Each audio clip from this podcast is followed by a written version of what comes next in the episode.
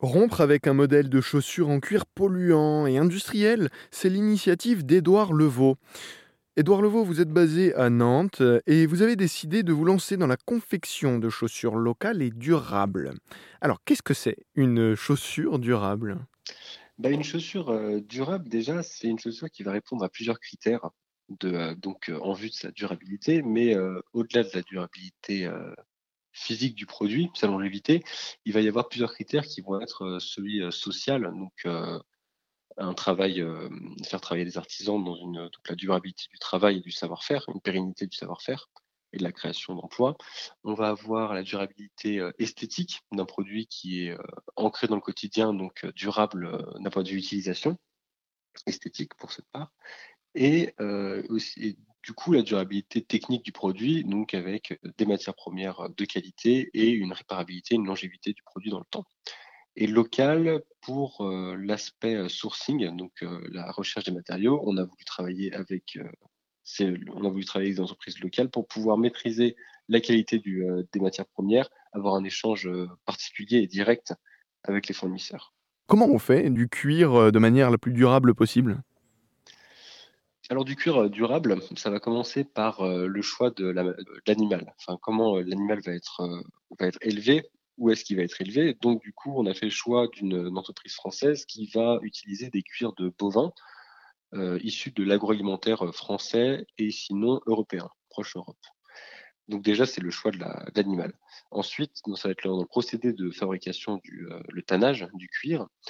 Il va y avoir euh, plusieurs techniques possibles, mais on va utiliser des techniques qui vont offrir le meilleur résultat, euh, le meilleur résultat pour l'utilité qu'on va en avoir.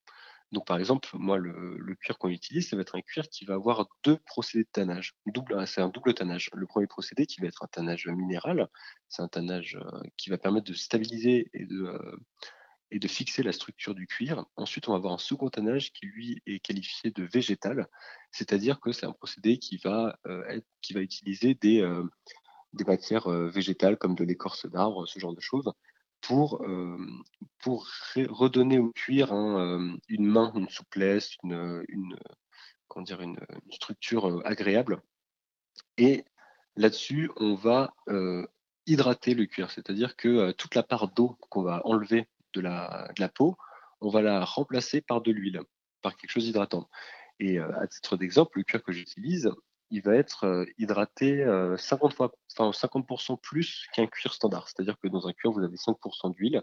Ben là, vous allez avoir 10% d'huile dans sa composition, ce qui va permettre en fait d'avoir un cuir très épais, mais très souple, hydraté en profondeur, euh, qui va être imperméable et qui va permettre de euh, lui conférer une, euh, longévité euh, assez incroyable. Donc ça, c'est pour le cuir, effectivement, c'est ce genre de cuir euh, qui est durable. Et par exemple, pour tout ce qui est cuir à l'intérieur de la chaussure, qui va être en contact avec le pied, on va travailler avec des matières, du cuir de mouton cette fois-ci, parce que plus souple et plus confortable, qui va avoir un procédé 100%, un tannage 100% végétal. Donc c'est bien du cuir animal, mais qui va avoir un procédé voilà, avec des tanins euh, végétales.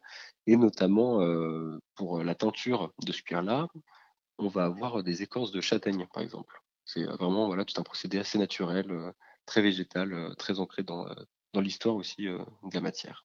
Et pour en savoir plus, je vous renvoie sur la page Erzen pour en savoir plus sur Édouard Levaux et son activité de maroquinier designer de chaussures durables à Nantes.